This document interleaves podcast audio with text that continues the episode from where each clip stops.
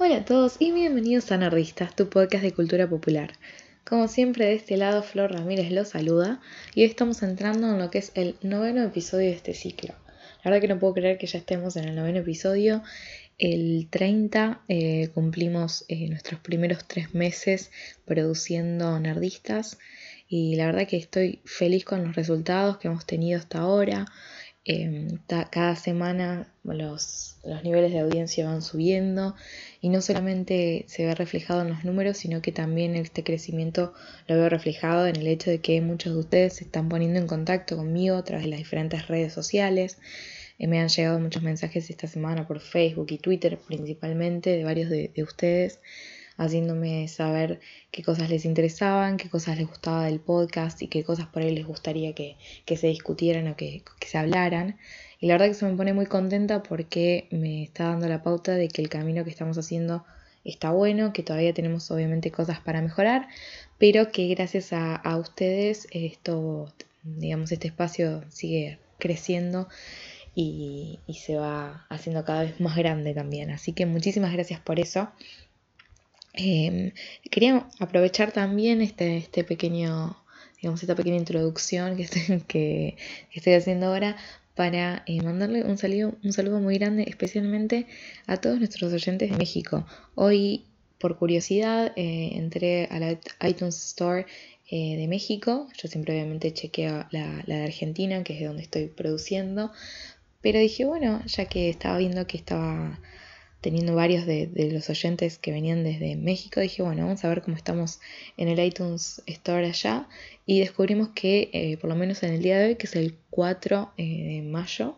de 2016, estábamos en el puesto número 74 de Top 200 podcasts de todas las categorías. Eso es, para mí es increíble, no puedo creer todavía eso. Y otro, el otro, digamos, número, nuestro puesto que, la verdad que me dio muchísima felicidad y me llenó de, emoción fue ver a Nerdistas en el puesto número 2 del top 200 podcast de eh, cine y televisión. Así que les agradezco un montón a todos los oyentes que nos están escuchando desde México por hacer posible eso. La verdad que eso es algo que nunca se me hubiera ocurrido ni loca que, iba a poder tener esta repercusión eh, fuera, fuera de mi país. Así que muchísimas, muchísimas, muchísimas gracias a todos ustedes que hacen posible estos, estos valores, estos puestos geniales en iTunes. Así que ya que estamos hablando de iTunes, me gustaría pedirles, por favor, si es posible, que se tomen unos segunditos eh, que pasen por, por iTunes y que nos pongan estrellitas y que si pueden hacer alguna review, algún comentario respecto a una valoración respecto del podcast, eso nos serviría un montonazo. Eh, ese tipo de cosas ayudan a que el podcast pueda seguir escalando posiciones y que muchas más personas tengan acceso y conozcan de nuestra existencia y por lo tanto eh, que tengamos mucha mayor difusión eh, en este mundo podcastero Así que bueno, les pedimos eh, su ayuda como siempre y que obviamente lo compartan con las personas que ustedes crean que pueden llegar a disfrutar de esto. Y bueno, si sos eh, un oyente nuevo, que veo que todas las semanas van, apareciendo gente nueva que se va sumando a este, a este espacio, eh, te invito a que escuches los capítulos anteriores, hablamos de varios temas. fíjate a ver si hay alguno que te interese y a pesar de que por ahí son capítulos viejos, si igual tenés alguna sugerencia, alguna opinión, alguna cosa que decirnos respecto de ellos, también siempre serán bienvenidos. Como saben, se pueden poner en contacto conmigo por las diferentes redes sociales. Nos encuentran en Facebook, en Twitter, en Tumblr, en Google Plus, en Instagram. En todos esos lugares nos buscan como Somos Nerdistas, van a ver nuestro logo y ahí se pueden poner en contacto con nosotros. Eh, si quieren también se pueden poner en contacto directo conmigo eh, por Twitter en arroba floren con triple O y triple E. Y si ustedes dicen, no, la verdad que me gustaría como explayarme un poco más y, contarnos más cosas, eh, lo que pueden hacer en nuestro mail, nos pueden mandar un mail a nerdistas, arroba y ahí como siempre hago les responderé con todo el amor y el cariño. Así que bueno, espero escuchar sus ideas, sus opiniones y sus sugerencias también, como siempre. Así que bueno, una vez pasa este sector de parroquial, vamos a hacer el, lo que vendría a ser el round 2 de intentos de grabar el podcast. Eh, los que me siguen en Twitter sabrán que hicimos un primer intento esta mañana de grabar y la verdad que es, es que fallé estrepitosamente. Estoy recuperándome de una alergia eh, y estuve, digamos, con medicación y más.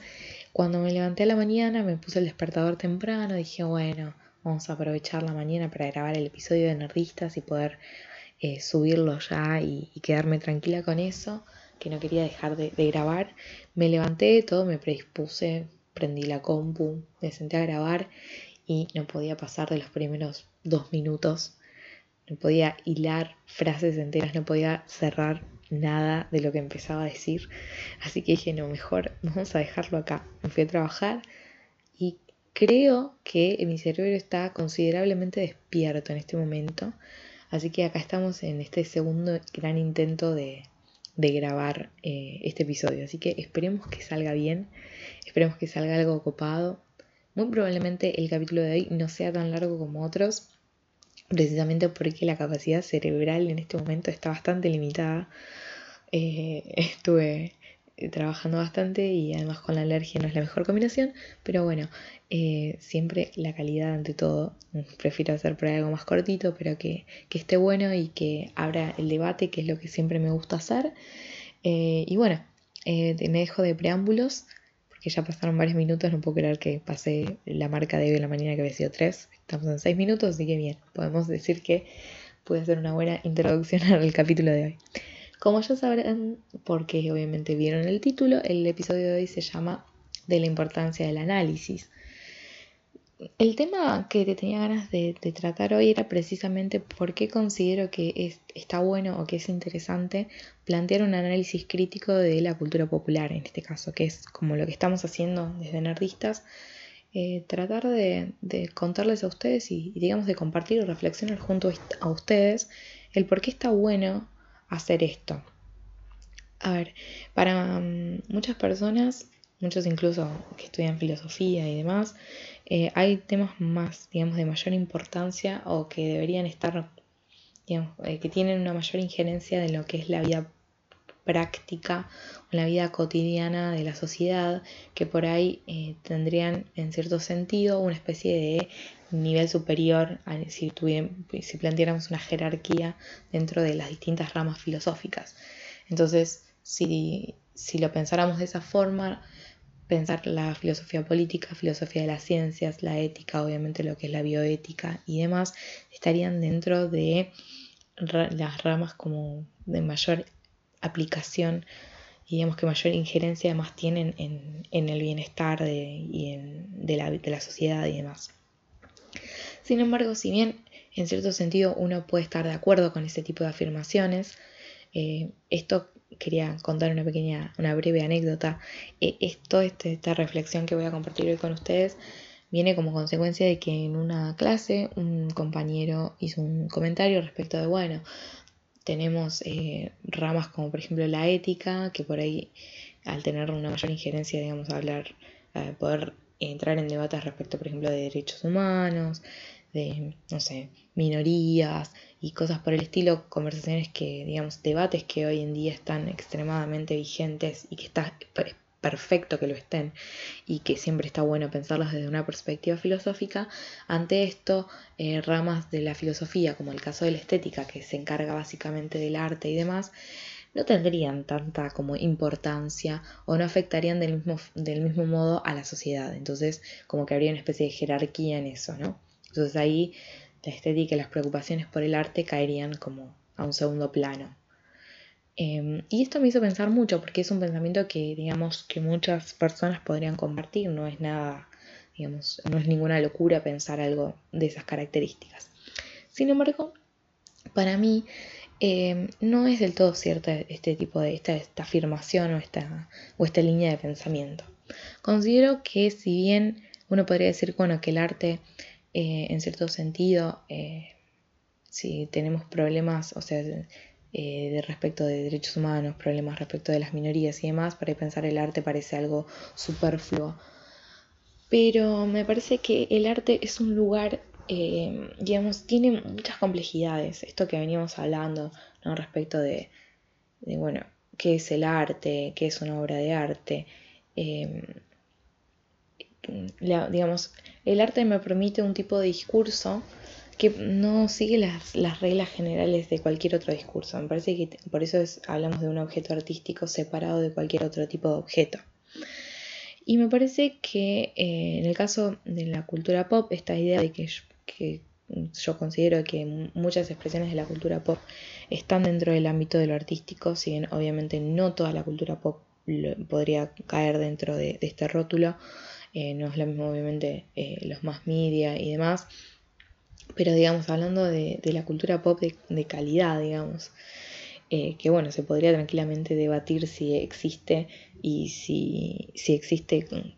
cuál sería la línea que lo separaría del resto de las expresiones de la cultura pop, cosa que no nos vamos a meter hoy, pero que sería genial para un futuro capítulo de, de Nerdistas.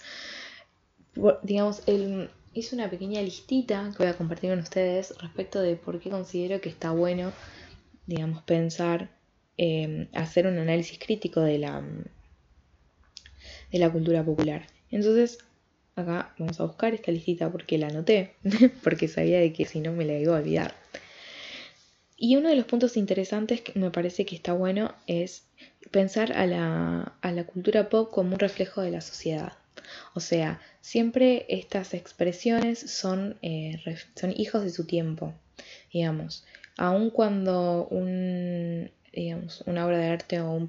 o algo de la cultura pop quiere ir en contra de algo que está establecido, por ejemplo, que puede suceder y muchas veces sucede, siempre, digamos, incluso en ese tratar de ir en contra de, estamos estableciendo una respuesta frente a una situación actual. Entonces, em, analizar la, cultura popular es una forma también de analizar a la sociedad. Digamos, la sociedad digamos, va a encontrar en la cultura pop un reflejo de de una, digamos, o una posible lectura del, estado actual de la sociedad al momento en el cual, por ejemplo, una serie o una película fue producida. Otro punto que considero que, es interesante es pensar a la cultura pop también como muchas de esas expresiones como metáforas de la vida, o sea, eh, hablamos mucho de esto, de, por ejemplo, cuando hablamos en el capítulo de Buffy respecto de cómo los episodios, especialmente en lo que son las primeras tres temporadas, está, funcionan, digamos, los, los distintos demonios o vampiros y cosas que van apareciendo, funcionan como metáforas de situaciones cotidianas que la juventud, digamos, em, debe enfrentarse. Entonces, digamos, en, el, en, en Buffy aparecen eh, presentadas como si perteneciesen al ámbito de lo sobrenatural, sin embargo, digamos, si uno se, se desprende de la apariencia que presentan, encontramos que el, trasfondo, digamos, que sustenta a esas creaciones, digamos, del ámbito sobrenatural, entre comillas, en realidad responden a estructuras propias de la sociedad y digamos la, lucha que en ese momento se torna digamos tangible, material entre en este caso una heroína con Em, con un demonio o lo que fuera, eh, en realidad está mostrando en forma tangible una lucha que por ahí se da a nivel interno en cada uno de nosotros en ese momento particular de la vida. Entonces, digamos, incluso a través de, estas, de ciertas expresiones de la cultura popular, podemos también eh, eh, analizar momentos de la vida de las personas, formas de relacionarnos, eh, que no, ahora que, hablo de Buffy, ¿no? También, em, y como forma, como, y pensando en, todas esas series de, esa época, que por ahí uno, las ve hoy, eh, series de los 90, por ejemplo, y vemos que hay un montón de temáticas que son tratados de, de una forma que sabemos que si esas mismas series, si esas mismas situaciones sucedieran en una serie eh, en la actualidad el tratamiento que se haría de esa situación sería distinto o el impacto que tendrían las relaciones de ciertos personajes, pensando en Willow y Tara particularmente, que fue ¿no? esto de una pareja lesbiana, estamos hablando de una serie de los 90, eh, finales de los 90, principios de los 2000, del 2000, eh, ese tratamiento por ahí hizo que, que en su momento tuvo un shock Capaz que hoy, si pasara, no, mm, pasaría desapercibido o no, no desapercibido, pero no tendría la misma fuerza. Entonces, acá unimos directamente con esta idea de que, bueno, eh, la cultura pop refleja un momento de la sociedad. Entonces, analizar esas, esas expresiones de la cultura pop nos hacen entender también cómo en cierto momento la sociedad eh, entendía ciertos conceptos o cómo se relacionaba con ciertas ideas.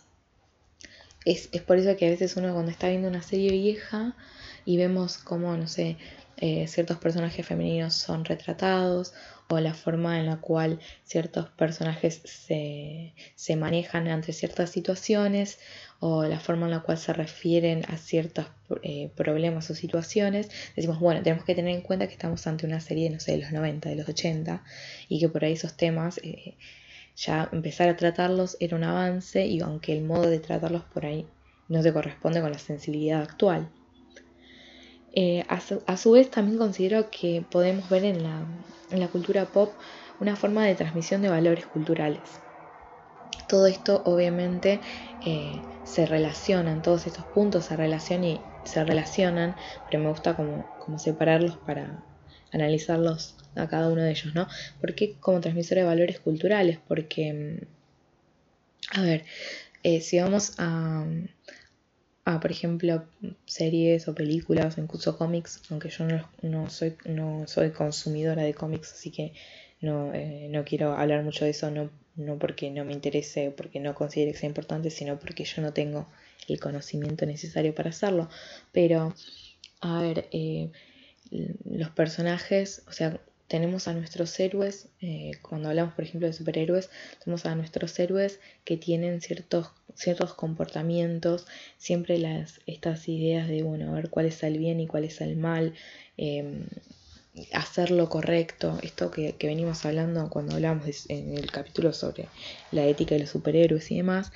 em, vemos en esas acciones y en las formas en las cuales se presentan a los villanos, por ejemplo, eh, estas ideas contrapuestas. Siempre Em, de alguna forma ante una situación el, héroe digamos, va a actuar en forma correcta y por lo tanto nos está demostrando cómo deberían, cuál sería el actuar bien frente a una situación determinada y el villano va a mostrar la contracara de eso, ¿no? y, y, en él vamos a ver personificado el por qué el actuar de la forma B, en este caso, sería la mala, y por qué actuar de la forma A, que es de la forma en la cual el héroe va a terminar actuando, es la correcta. ¿no? Entonces estos debates morales que muchas veces parecen superfluos, porque las temáticas en las cuales aparecen representados podrían ser consideradas como algo que, que no tiene importancia o que solamente tiene que ver con lo fantástico, lo que hace también es una forma de, de transmitir valores digamos, eh, siempre em, valores como, por ejemplo, la honestidad, eh, ¿no? valores de como, digamos, el proteger a, los que uno quiere, em, el no aprovecharse de las situaciones em, en el sentido de por ahí no sé, pisarle la cabeza a otro para conseguir lo que, lo que queremos y demás, son todas acciones o son todos valores que se transmiten, la responsabilidad, todo eso se va transmitiendo a través de estos personajes y también de alguna forma muestran cuál es eh, el modo en el cual socialmente está aceptado que nosotros, eh, digamos, eh, actuemos respecto a, la a una situación cualquiera que ésta sea. Por otro lado, también y acá este me parece es un punto bastante importante, que la cultura pop puede servir como legitimación de un status quo determinado. Es decir, em, cuando nosotros vemos reflejados en, expresiones de la cultura popular situaciones, em, eh, por ejemplo, estoy pensando mucho respecto de eh, la sexualidad porque últimamente estamos viendo que por ahí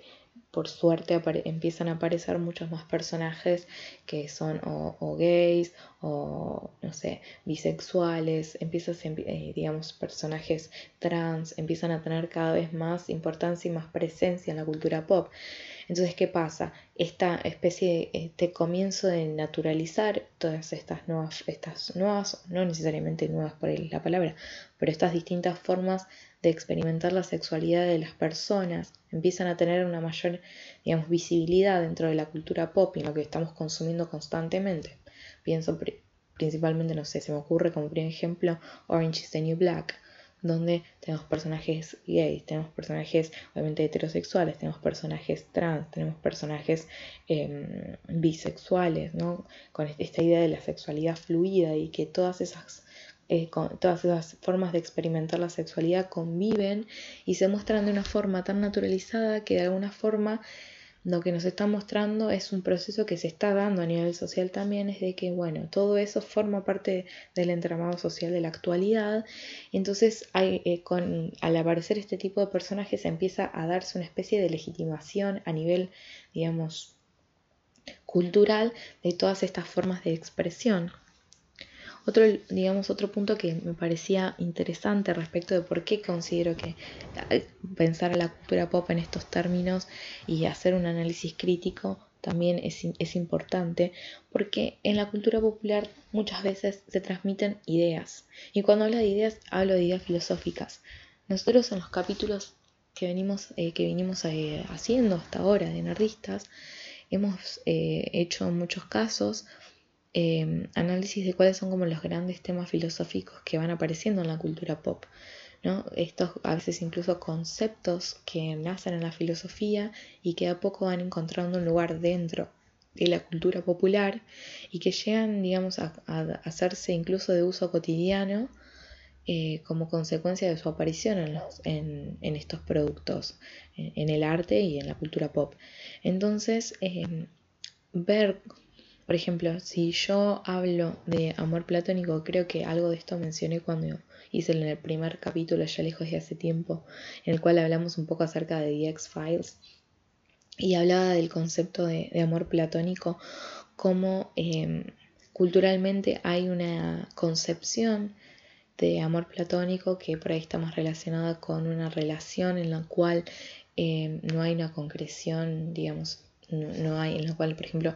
no hay sexo o esa, en esa relación en la cual eh, nunca está como explicitado el amor, sino que uno lo ve desde la perspectiva por de los personajes aisladamente, pero eh, y vemos en su relación como, como ese, digamos, amor empieza a tener toda su relación y la forma en la cual ellos se conectan y demás, pero que eso nunca está explicitado, por eso se habla tanto de, de Mulder y Scully como ejemplo de, de amor platónico. Y sin embargo, este es un concepto que, como su nombre lo indica, proviene de Platón, precisamente de eh, su diálogo El banquete, es el en el cual habla del amor como punto, digamos, importante, no es el único en el cual habla del amor, pero en este, digamos, hay muchas acepciones distintas, muchas concepciones distintas respecto del amor, hay muchas formas de entender el amor. Em, y lo interesante de ver es que si bien digamos, nos llega la idea de que existe el, concepto de amor platónico, el concepto de amor platónico que fue decantando en la cultura popular y que ahora es, de, uso como casi cotidiano, guarda poco de lo que originalmente ese concepto tenía. O sea, si nosotros vamos al texto platónico, vamos a ver que cuando se habla de amor, lo que podríamos considerar, digamos, hay muchas versiones, como dije, hay muchos discursos en ese mismo texto, en lo cual distintos personajes toman la palabra y em, dan elogios acerca, acerca, del amor y dan cuál es, eh, qué es el amor para ellos. Entonces, el primer gran debate siempre sería, bueno, ¿en dónde encontramos la, visión de Platón? Es decir, cuando hablamos de amor platónico, ¿cuál de todas esas concepciones de amor estaría, eh, tendríamos que decir? O podríamos decir, bueno, tranquilamente todas esas concepciones de amor para Platón son amor. Entonces, vemos que el concepto, digamos, originalmente tiene muchísima más complejidad y mucha mayor riqueza que lo que se va decantando, pero vemos que en la cultura pop se da mucho esto, de que muchos conceptos, em, digamos, se empiezan como a encontrar un, lugar ahí y como que empiezan a echar raíces en la cultura popular y van decantando y van llegando a la sociedad, lo cual es un fenómeno para mí extremadamente interesante, este de los, de los conceptos filosóficos que encuentran su lugar en la cultura pop y llegan, digamos, a, las masas y a todas las personas que consumen eh, estas, estas expresiones. ¿Y por qué me parece fascinante? Porque, eh, por un lado, es una forma de difusión de la filosofía, porque, bueno, a ver, eh, por lo menos más gente sabe la existencia de, de Platón, por ejemplo. ¿no? Entonces hay como una especie de, o sea, es un arma de doble filo. Por un lado permite em, que muchas personas tengan acceso a estas ideas o a estos, estas concepciones que están dando vueltas en el ámbito de la filosofía y de alguna forma muestran de que tienen una aplicabilidad cotidiana. Y eh, por otro lado, lo que también está bueno a tener en cuenta es que eso estaría bueno que si despierta la curiosidad de alguno, que estaría bueno que, no sea solamente un muestro, sino que sea una puerta de ingreso a la filosofía. Uno de eso eh,